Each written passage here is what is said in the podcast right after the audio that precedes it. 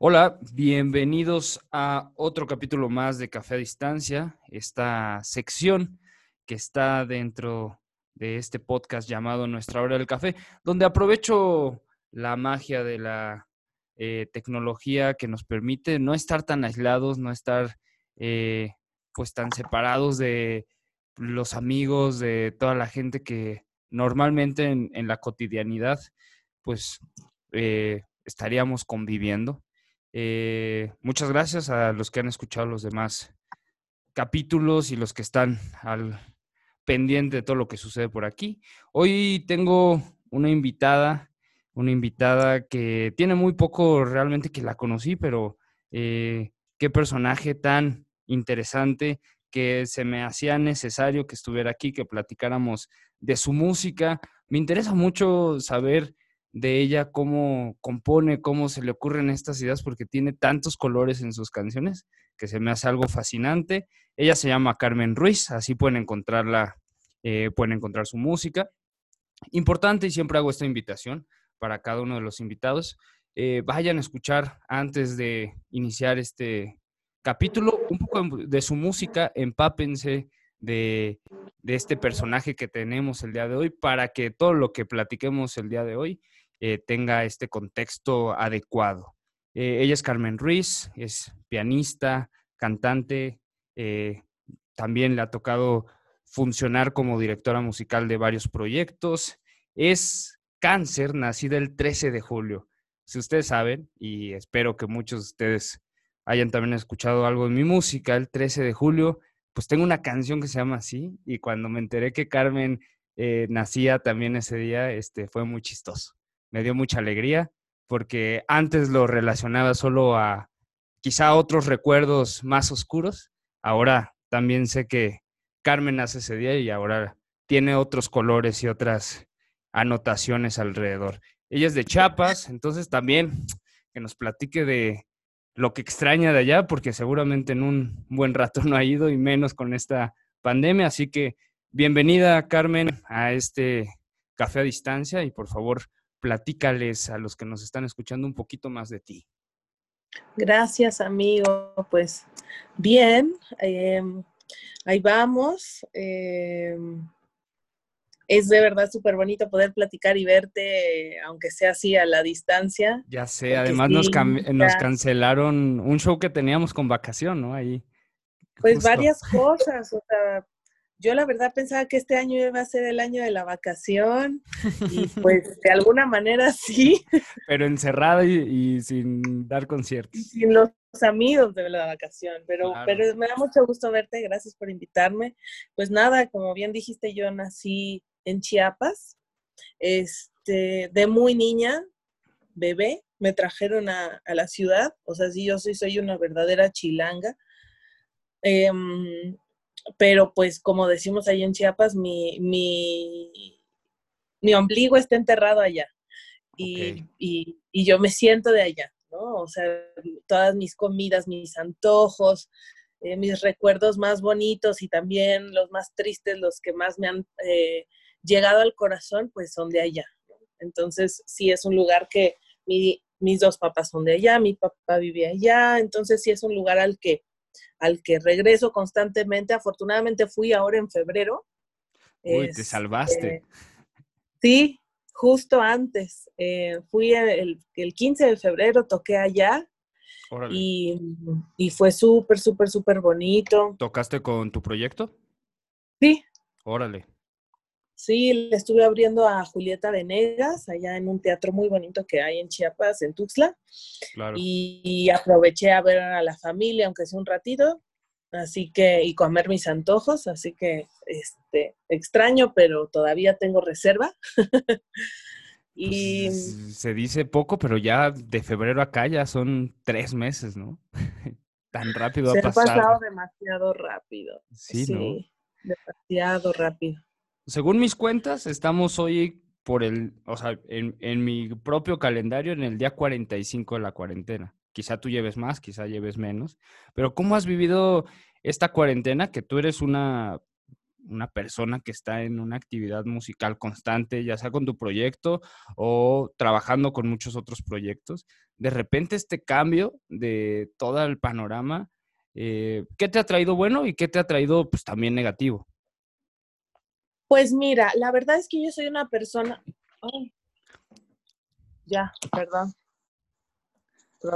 Eh, fue una interrupción nada más para los que están escuchando de video, pero la gente que está escuchando el podcast ni se va a dar cuenta, solo la gente que ve esto a ah, través de YouTube, que también eh, si nos están viendo a través de YouTube, está la lista de reproducción de todos los cafés a distancia, todos los invitados que han estado, y pues ahí para que la sigan y se actualice automáticamente, así pues pueden saber Ahora estoy teniendo esto, estos cafés a distancia muy seguido, eso me hace muy feliz porque qué rico es platicar. Pero me estabas contando lo que has aprendido en estos días. No sé cuántos lleves tú, pero en estos días de encierro, ¿qué ha pasado?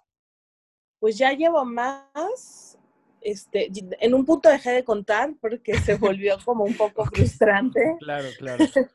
Este, pero digamos que desde el 10 el 12 de marzo, desde el 12 de marzo estoy. Ah, llevas más, llevas más que yo. Entonces, este, digo, como buena cáncer me gusta estar en casa mucho. Qué, qué bueno que agregas lo cáncer porque algo, yo, yo la realidad no soy muy clave en, en, esto de la astrología, pero me encanta decir cualquier cosa, eh, argumentarla con el signo zodiacal, ¿no? Claro, es que eres cáncer, por supuesto, es porque eres cáncer. bueno, somos famosos porque nos gusta estar en casa y sí, la verdad disfruto mucho, mucho, mucho mi tiempo. Además de que soy hija única, entonces estoy acostumbrada también a estar sola, ¿no? Afortunadamente tengo dos amigos que viven conmigo y que son músicos también. Ah, entonces eso ha sido bien divertido porque pues decimos que es la casa de la música, o sea, canta hasta por las ventanas. Qué em, rico. Y sí ha sido muy, muy bonito eh, en esa parte, ¿no? Como de, de poder tener tiempo para bañarte, para ponerte la crema, para este, leer, para practicar. Ahora ya estoy empezando a practicar guitarra, cosa que nunca me había dado el tiempo. Y cosa que, que hasta, eh, no sé cuál es la palabra correcta, pero tú decías, yo no, yo no voy a perder ahorita tiempo, no sé si esa es la palabra, pero te recuerdo en una presentación que fui, que a mí me, o sea, se me hizo impresionante porque tú fuiste a cantar tú solita con pura voz y que eso a mí, a mí personalmente, se me hizo no solo valiente, sino también le dio otro color, ¿sabes? Eh, como le das la atención eh, a la voz solamente, ¿no? Que eh, puedes ver y escuchar otras texturas que a veces, pues con un instrumento que acompaña, pues se, pues, la armonía apoya mucho las melodías y de repente solo ver la melodía cruda, a mí se me hizo un momento que pocas veces he visto en cantantes, ¿no? Atreverse a hacer eso, y que me encantó. Y que justo en ese concierto que fue ahí en el, este, ¿cómo se llama? ¿Huerto Verde? ¿Huerto Roma Verde? Huerto Roma Verde, sí. Dijiste, este, no, la realidad es que yo no traigo mi piano porque creo que veníamos de un ensayo o algo así. Sí. Yo no traje mi piano, no quería cargar, no me he dado el tiempo para aprender guitarra y no lo voy a hacer ahorita. Así que yo les vengo a cantar aquí, tal super cáncer, así. Pero ahora lo estás haciendo, que aprovechando el tiempo, ¿no? También para estos acústicos darle otro color, ¿no? Y también porque la guitarra se me hace un instrumento súper, súper interesante y sonoramente, o sea, muy distinto al piano. Este, tiene totalmente otro approach y pues, no sé, o sea, creo que ahora es el momento, ¿no?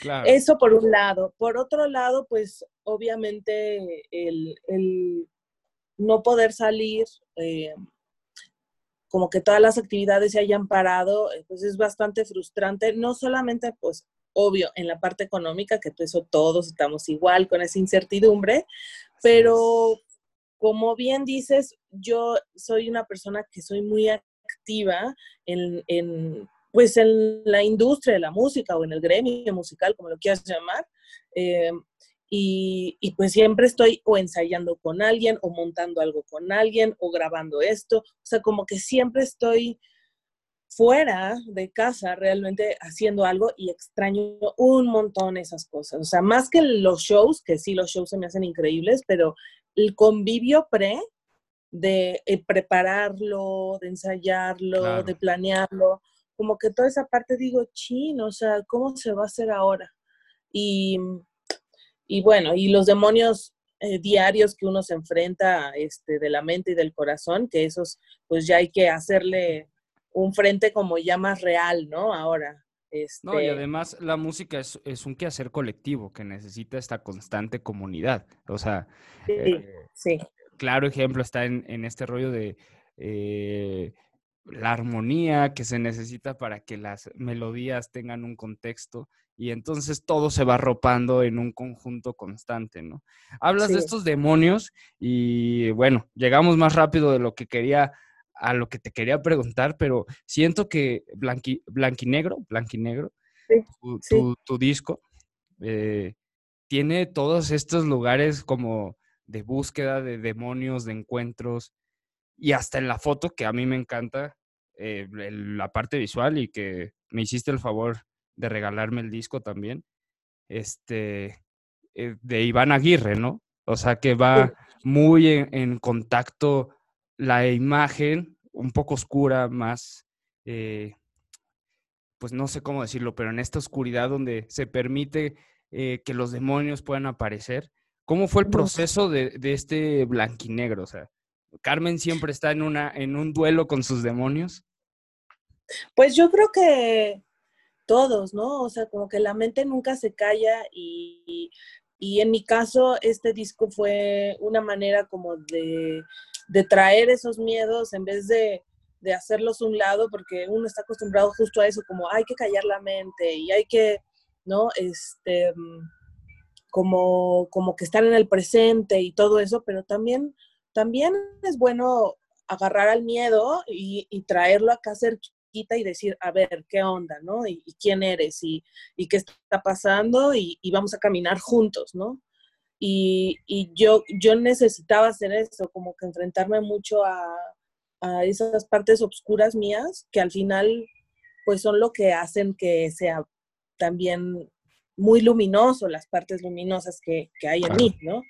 Em, entonces, pues primero fue como, como crear un concepto que, pues yo he estado en, muchos proyectos y bandas de otra gente y que me ha nutrido muchísimo y de repente cuando decidí hacer mi proyecto sola, como que yo decía, bueno, pero a ver, ¿quién es Carmen? ¿no? ¿Y qué quiero decir? Y, empecé como todo este proceso de, generar un concepto alrededor de, del limbo. A mí como que me parecía, bueno, me parece muy interesante la, idea del limbo católico, ¿no? Que, dicen que cuando los niños mueren, como son inocentes, se van al limbo, pero no entran al cielo, ¿no? Em, y, yo, pues, pensando en ese lugar, eh, pues dije, híjole, ha de ser un lugar súper desesperanzador, ¿no? O sea, como imagínate niños perdidos llorando. Y, ni blanco ni negro, ¿no? ajá, como una cosa ahí nebulosa, rara. Y, yo me sentía también así un poco en ese momento, como que necesitaba cantarle a esa niña interior que estaba perdida en el limbo. Y, y entonces desde ahí empecé a, generar las canciones, como a decir, a ver, entonces hoy le voy a hablar a qué miedo, o hoy le voy a hablar al odio que siento por esta persona, o, o, o hasta el amor, el amor así, amor, amor pasional puede llegar a ser muy oscuro, ¿no? Claro. Entonces también era como hablarle a eso, o hablarme a mí misma y, verme al espejo y decir, ok, yo me traiciono a veces también y, y me voy a hablar a esa parte mía que se traiciona. Em, o sea, fue toda una exploración de una autoexploración, el blanco y negro, ¿no? De encontrar todos tus matices, de enfrentarte a ello. Y creo que se, se, ve reflejado. Invito a todos los que están escuchando en este momento que pongan pausa, vayan a escuchar el disco completo y para que tengan ese contexto y que ustedes perciban esta sensación de limbo que nos habla Carmen. Y ahora, eh, supongo que como esto que estás aprendiendo guitarra, seguramente están surgiendo canciones, quieras o no, aparecen como eh, ideas repentinas y que uno empieza a desarrollar. Ahora, Carmen, ¿de qué está hablando? En este momento, Carmen, ¿dónde está? ¿Desde dónde habla? Pues ahora, ahora siento que, estoy hablando desde un lugar mucho más cínico. Siento que, que, esta situación en la que estamos hace como todas las cosas muy chiclosas. O sea, no hay nada bueno ni malo, no hay nada, o sea, no hay tiempo realmente, o sea, hay un tiempo, pero no hay tiempo, porque el tiempo se hace largo o se hace pequeño, dependiendo qué hagas con él, y ahora se nota mucho más, ¿no? Y, y, la vida nos puso un freno de mano a decir, observa y obsérvate y sé, ¿no? Y nada más vive, o sea, entonces em, creo que estoy hablando desde un lado mucho más cínico em, y también mucho más sexual.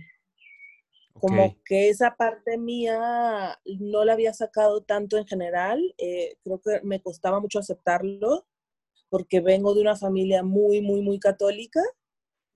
Y, y pues ahora siento que, que es bien bonito, o sea, como que es una parte muy natural que no deberíamos de tenerle morbo y que deberíamos de aceptarlo como una parte también indispensable, ¿no? O sea, justo hoy un amigo me mandó una frase de John Lennon que decía que nos esconden para hacer el amor, sin embargo la violencia está por todos lados, ¿no?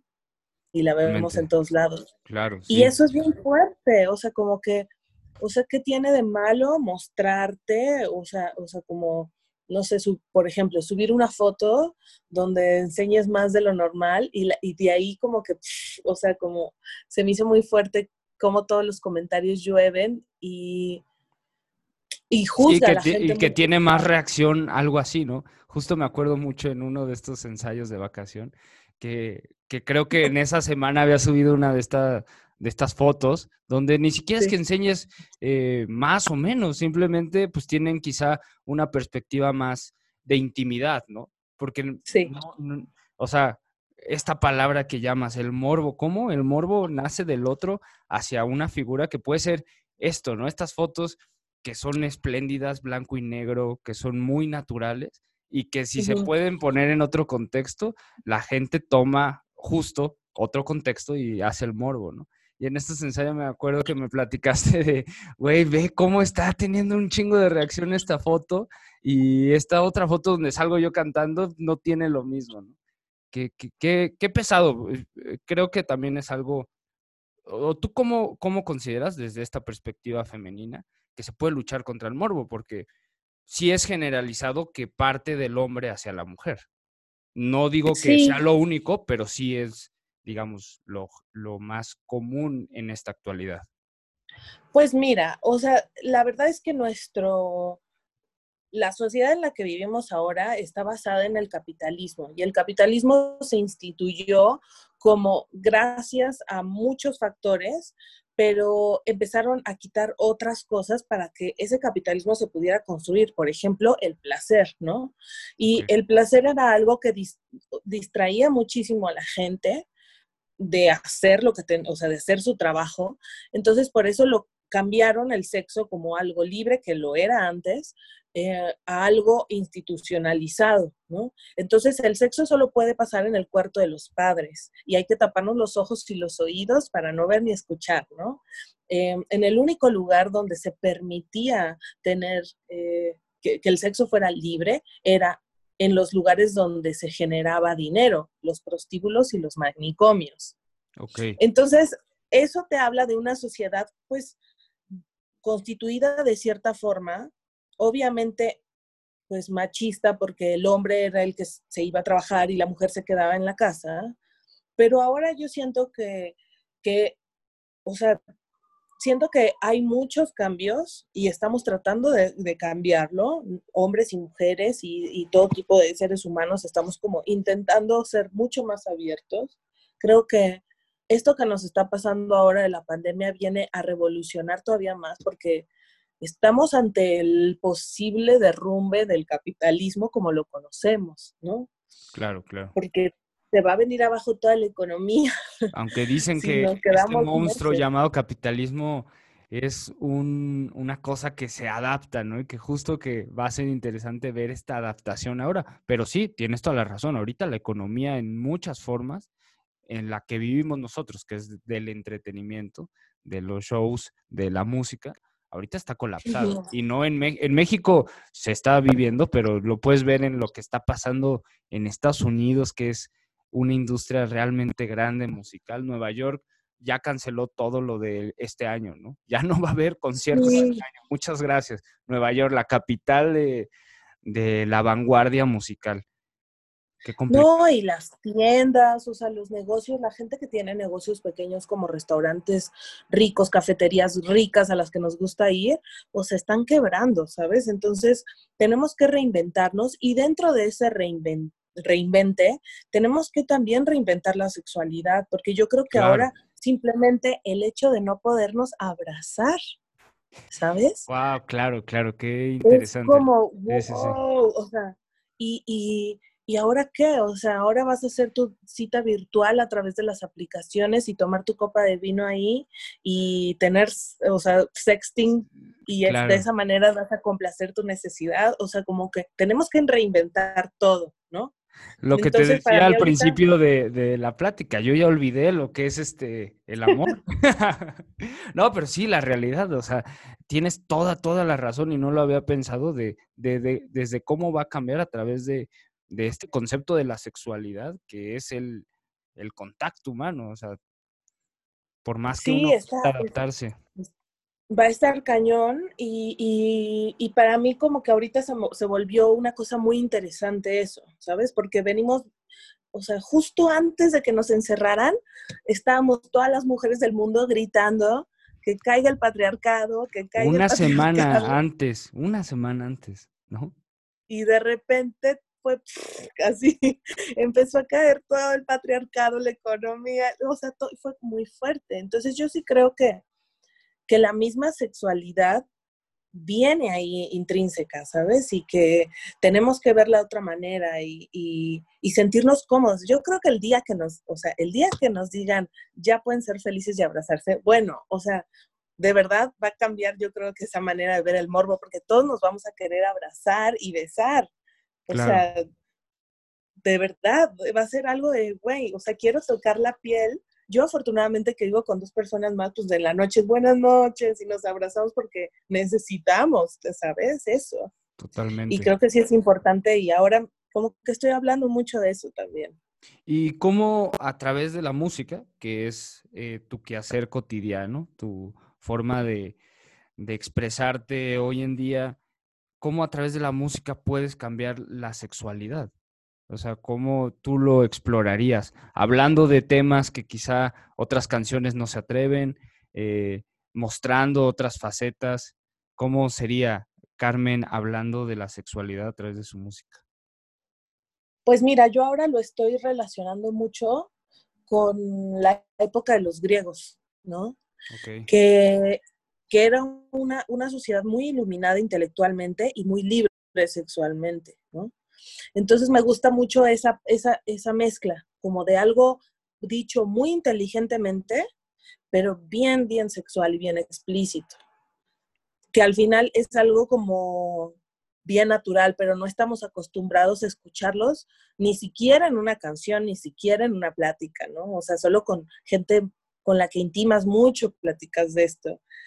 Y, y, yo creo que, pues, algo que, definitivamente tengo y que creo que lo demostré en blanco y negro es que, me gusta cantarle a cosas inusuales. Me gusta buscar temas, eh, pues no los típicos, ¿no? O sea, porque me cuesta también, o sea, escribir una canción de amor de verdad me cuesta mucho y me encantaría poderlo hacer mucho más fácil pero me gusta a mí llegar a esos lugares donde digo, a ver, ¿cómo le hago para llegar al otro lado de la pared sin romperla y sin, y sin brincarla? Y es como, ¿no? Entonces te tienes que generar ahí o sea, todo otro camino y, y toda otra manera de ver las cosas. Y pues leo mucho, este, estoy tratando de leer muchos libros de sexualidad, estoy tratando como de leer muchos, muchos poemas de gente que hablaba como en términos más este, sensuales y, físicos de, de, que describan cosas así como muy, muy explícitamente. Y, y tratarlo de, llevar a, la música, ¿no? Que eso pues para mí es la parte fácil, ¿no? La parte difícil para mí son las letras y, por eso trato de, acercarme de esa manera. Y, y, en este camino de nutrirte de todas estas ideas y nutrirte pues de todos estos conceptos y de todas estas imágenes y, formas de entender la sexualidad, ¿afecta algo en ti, o sea, de querer explorar otros caminos sexuales, por así decirlo, querer explorar otras sensaciones? Me imagino que sí. Sí, claro, o sea, yo creo que es bien importante, bueno, mi papá siempre me dijo algo que, que se me quedó grabado, que era como que cuando llegues a mi edad, quiero que llegues con todas las tarjetas del base y que me digas, está ya, está ya, está ya, está ya. Claro, claro. y creo que eso es vivir, ¿no? O sea, es como abrirte a la posibilidad humana de vivir. Entonces, sí, definitivamente ahorita, o sea, de hecho, ahorita terminando de hablar, me voy a meter, tengo un taller, este, de, que se llama Yo me vengo sola, que organizan unos amigos, este, que se llaman La Aeroteca, está súper bonito su contenido. Y pues sí, justo en esta cosa de, de explorar otros, otros universos, emocionales, eh, físicos y, sensoriales, ¿no? También uno busca y, también está padre decir, ah, mira, esto sí me acomoda, ah, mira, esto mejor no, ¿no? Claro, pero solo eso puede, e, esa elección es solo a través de la experiencia, ¿no? Y cuántas veces, cuántas cosas nos limitamos por lo que dices, o sea, lo que estás diciendo. Eh, creo que es bien necesario que lo tengamos bien en cuenta todos, ¿no? Como todas estas cosas que no sé si llamarle el capitalismo, pero todas estas cosas que la sociedad nos impone de cómo deben de ser las cosas, cómo deben de ser las relaciones, cómo deben de ser las estructuras de comportamiento entre dos personas, pues también tienen que partir de la experiencia, de lo que gusta y de lo que no gusta y de lo que pues vamos conociendo en el día a día.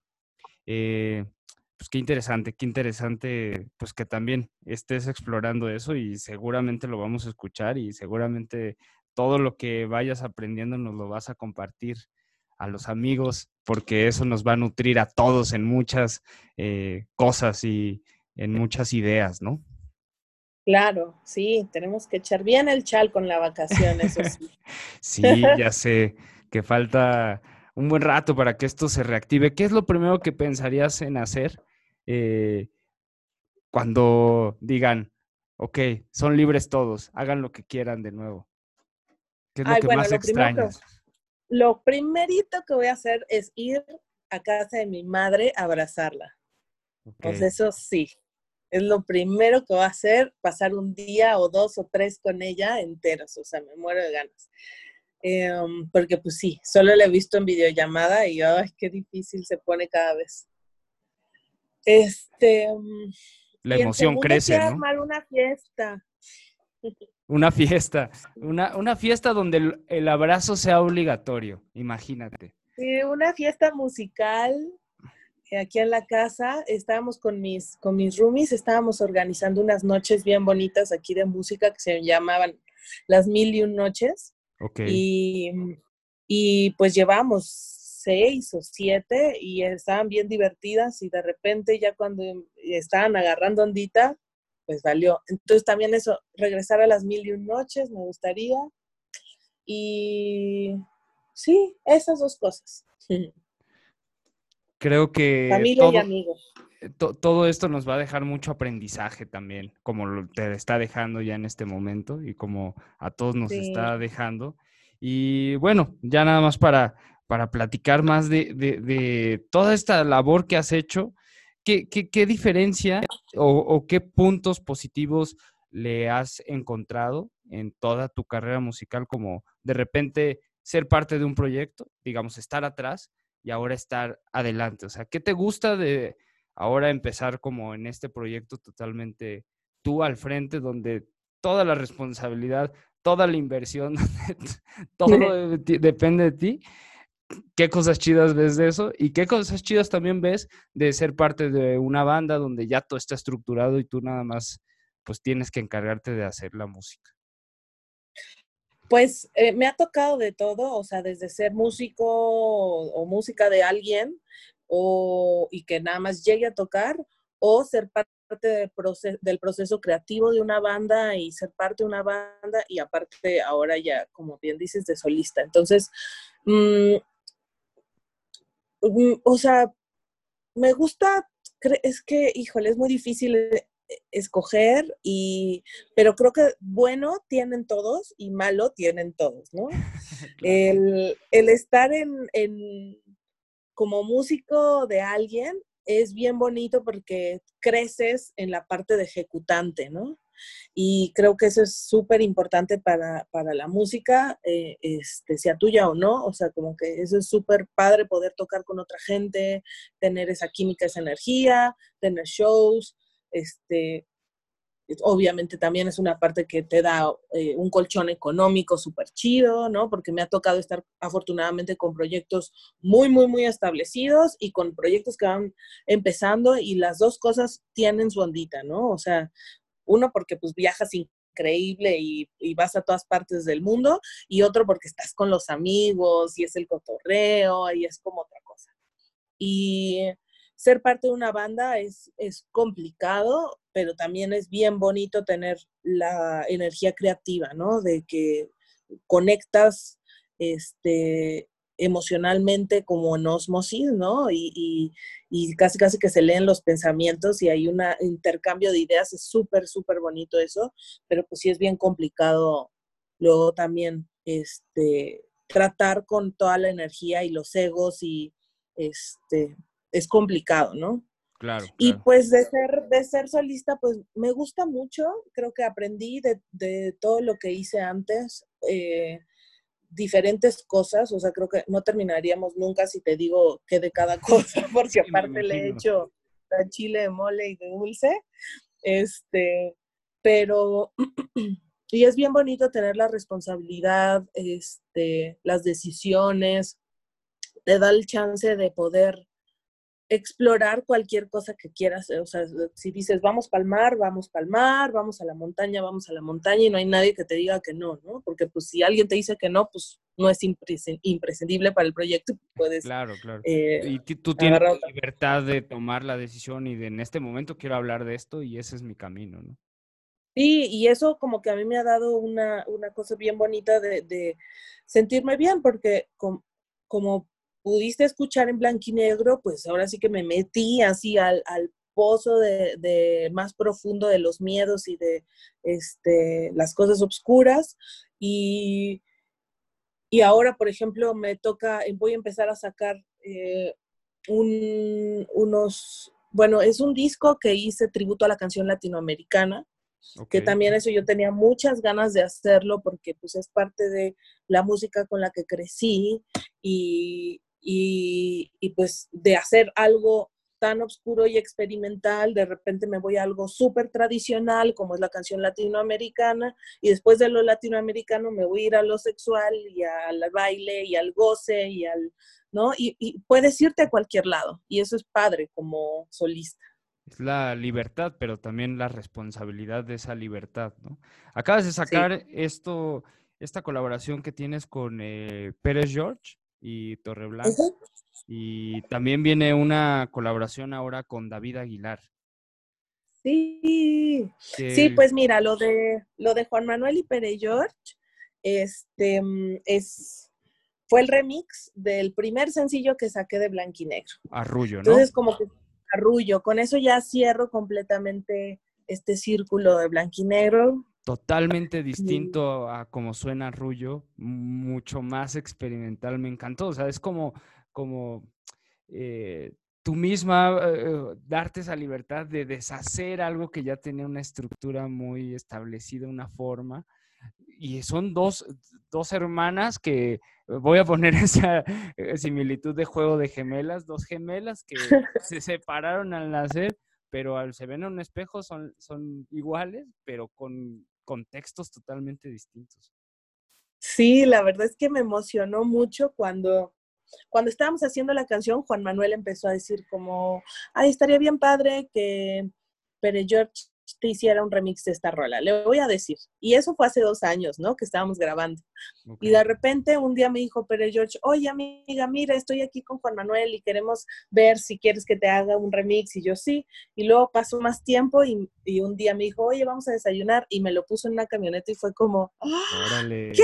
Así, ajá, fue fue, o sea, me dieron ganas hasta de llorar, de, de, ver que alguien reinterpreta tu música y la hace suya y la lleva a otro lugar que aparte sí conecta contigo, ¿no? Wow. Entonces, este, eso fue pues ya como el cierre de Blanquinegro, con un arrullo mucho más bailable.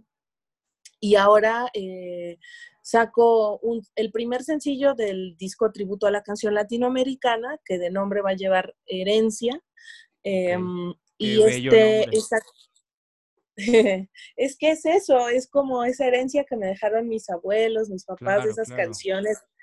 Y, y bueno, el primer, el primer sencillo es con David, este, que Además de que él, ya es parte de esta nueva, ¿sabes? Nueva canción latinoamericana. Si se le puede meter en algún lugar en la enciclopedia, David Aguilar ya forjó ese nombre a, canción, canción tras canción. Sí, la verdad es que sí. Y, yo cuando grabé este EP, que fue el año pasado, em, pues sí traía el rollo de querer hacer como una canción con un amigo diferente y que ese amigo escogiera la canción, pero tenían que ser del, del cancionero latinoamericano. Entonces hay puras colaboraciones en Herencia. Son puras colaboraciones, sí. Qué chingón. Y qué placer, ¿no? Porque al final la colaboración lo que genera es este contacto y esta forma de, a través de otra voz, descifrar un camino que es una canción, ¿no? Sí, y luego también como que ver eh, qué canciones escogía cada quien, ¿no? Eso también fue muy bonito porque sí había una personalidad de cada quien. ¿No tocó que se pelearan? Que se pelearan así de los dos una misma canción bueno. No, no, para nada, para nada. Este, y luego lo padre es que también lo grabamos todo en vivo, todo fue así como a la antigua. El piano, las dos voces, todo en el mismo cuarto. Wow. Además, y eso también le dio una ondita. Mantiene esta esencia, ¿no? Le permite esta esencia en vivo del error, que es muy bello también de... Sí. El error que ya no es error, ¿no? Que es parte de la ejecución en vivo y es precioso. Sí, exacto. Esto sale muy pronto, así que para los que están escuchando, pues también estén al pendiente. Además con el David Aguilar, que también es parte de la vacación, eh, al igual que Carmen. Y este otro disco que se llama Blanquinegro, que es el que estamos platicando, que ya está disponible, que cierra con este Arrullo Remix y que fue producido por, eh, que, que, quiero destacar, por Slotnik, que es de mis saxofonistas favoritos, que ya no toca, ya solo produce y hace un chingo de música. Y todo el, cine mexicano ya suena a Slotnik, pero qué gran Las series de Netflix. Todas las series, o sea, casi todo lo que escuchen hecho en México de alguna serie, este, alguna película, por ahí metió mano este Slotnik en los arreglos y que es eh, para mí soy muy fan de, su trabajo, desde Los Dorados, que para mí es esas bandas que tienen que regresar algún día con todo, porque realmente cambiaron mucho el panorama musical y que fue parte de, de, bueno, la producción de tu disco, al igual que Torreblanca. ¿Cómo fue la elección y cómo se dio este, esta etapa de elegir a estas dos mentes para acompañar el proceso? Pues fue muy, natural. Eh, Juan Manuel es muy, muy, muy amigo mío. En, algún punto vivimos juntos y tocamos juntos.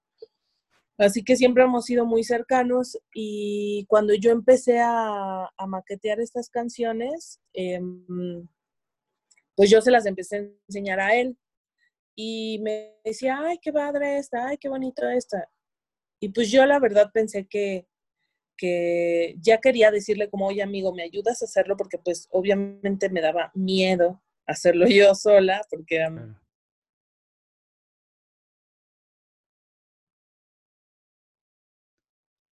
No, pero él tiene esta gira, no sé decir que no, 2010 y siempre. ok. Y, me dijo que sí, y, mm, ya lloré de la emoción y todo, y de ahí estábamos platicando, como que le empecé a enseñar las maquetas, y me dijo, estaría padre pedirle ayuda a Dan para que nos hiciera algunos arreglos de cuerdas, porque en mis maquetas habían algunas cosas, pero que se necesitaban completar, ¿no? Entonces fuimos y le dijimos a Dan, oye, ¿nos ayudas? Al, fin, al principio eran cinco canciones. Y de repente empezó a crecer y a crecer y empezamos a hacer, o sea, como que, ¿y por qué no hacemos esto? ¿Y por qué? Y obviamente Dan, o sea, nos da risa porque todavía el grupo que tenemos los tres se llama Carmen Strings. Ok. y, Pero ya evolucionó totalmente a otra cosa, ¿no? La verdad es que Dan, o sea, hizo, le hizo de productor, le hizo de ingeniero, le hizo de saxofonista, de clarinetista, este, de todo, o sea, y, y, fue muy bonito, fue un, un, aparte, los tres estábamos pasando por un duelo, entonces fue algo que también nos ayudó mucho a salir de eso. Estábamos los tres muy acompañados y cantando justo de cosas bien obscuras, pero, pero a la vez e-, era como aceptarlas y hacerlas parte de nosotros. Entonces, eh, fue un proceso súper bonito que yo les agradezco muchísimo. Y bien chistoso porque cuando yo estaba estudiando enfermata, eh, cuando hice mi tesis, ellos dos también estaban presentes en hacer mi, en, cuando hice mi tesis. Entonces fue, o sea, que 10 años después hicimos un disco, ¿sabes? Fue súper bonito. Pues, qué momento tan simbólico. Pues ya nada más para acabar, hay una duda que, ya no he visto que, lo hagas, pero la Alicia en el País de las Maravillas, que aparece en ah. historias de Instagram. O sea, ahorita supongo que por las épocas, pues ya hay más libertad en tus historias de Instagram, pero lo ponías mucho, ¿no? No sé si lo sigas haciendo así tan, tan constante. Las últimas que he visto, este, ya tiene más libertad, pero me encantaba ese concepto y un aspecto visual muy interesante. ¿Por qué? ¿Por qué empezaste a poner eso de Alicia el País de las Maravillas? Pues lo que pasa es que yo, a mí, bueno, me gusta hacer muchos experimentos con las redes, ¿no? Ok. Y, y esa, ese fue como una etapa de experimento para ver cómo, o sea, cómo se comportaba la gente que me seguía cuando yo subía ese tipo de historias, porque dejé de subir historias y solo las subía a cierta hora y eran, era como justo un cuento, ¿no? O sea, como que empezaba y terminaba y decía... Y todo a través de canciones, lo definías todo a través de canciones y cachos de canciones muy seleccionadas. Sí, sí. Y, y bueno, salió lo de Alicia a través del espejo porque es como que esa parte donde ella entra, es esa película antigua donde ella entra al espejo y entra a, ese lugar como, pues sí, un, poco como que ese lugar de ilusión donde todo puede pasar. Y pues para mí eso eran las redes, ¿no? O sea, como que es ese lugar donde todo es posible y, y puedes decir y hacer lo que tú quieras, este, o ser la persona que tú quieras, ¿no? Entonces, este, ese era como ese experimento. Y, me di cuenta que sí le gustaba mucho a la gente, pero la verdad es que para mí se volvía un poco como, perdía mucho tiempo en, eso, porque era planearlo, así súper planearlo. Entonces también, o sea, creo que está padre hacerlo y, y, lo voy a, y sí lo tenía pensado retomar, pero no lo voy a hacer así ya tan religiosamente, sino como más libre, porque al final, pues sí, tenemos tiempo ahora, pero tenemos tiempo. quiero aprovechar en otras cosas, Eso sí. este, en vez de del celular, que el celular pues ya se volvió el mejor amigo, el novio, el, el compañero, el todo. El, compadre, sí, ya todo. a mí me encantaba, me encantaba, eh, tenía un concepto muy interesante, ojalá regrese renovado y con que te permita tener más tiempo. Pero muchas gracias, Carmen, por estar aquí en este café a distancia. Para todos los que estuvieron presentes, pues para que vayan a escuchar eh, el proyecto de Carmen, que como bien lo dijo ella, viene herencia, que suena muy interesante para que vean todas estas colaboraciones y todos los colores que permite la colaboración. Y pues el disco que ya tiene que es blanco y negro, que es impresionante, es una preciosa pieza de arte que tienen que disfrutar y que seguramente muchos de ustedes, porque sé que gracias a estos cafés a distancia, varios de ustedes se han encontrado sus nuevos artistas favoritos y estoy seguro que Carmen, eh, una mujer cáncer, fiel representante del signo, puede ser una de sus artistas favoritas. Muchas gracias, Carmen, por estar. Nosotros nos despedimos de acá pero nos quedaremos chismeando un ratillo más. Eh, ¿Algo que quieras decir, Carmen? ¿Dónde te pueden encontrar pues, redes sociales? Solamente gracias, gracias por, por invitarme. La verdad es que soy muy fan de, de, tus entrevistas hasta en las giras. Y, es que siempre hacemos ese cotorreo, ¿no? De que está, como si estuviéramos grabando un podcast, siempre es el cotorreo. Claro, sí, bienvenido. Por fin se me hizo que fuera real. Es real. Gracias, amigo, y gracias a la gente que escuchó este, todo este tiempo de nonsense, pero es con mucho cariño, mucho amor. Y síganme en mis redes, que estoy como arroba Carmen Ruiz MX. Este, estoy ahí en Instagram, Twitter, Bumble, Tinder, PayPal también. PayPal también, apoyen.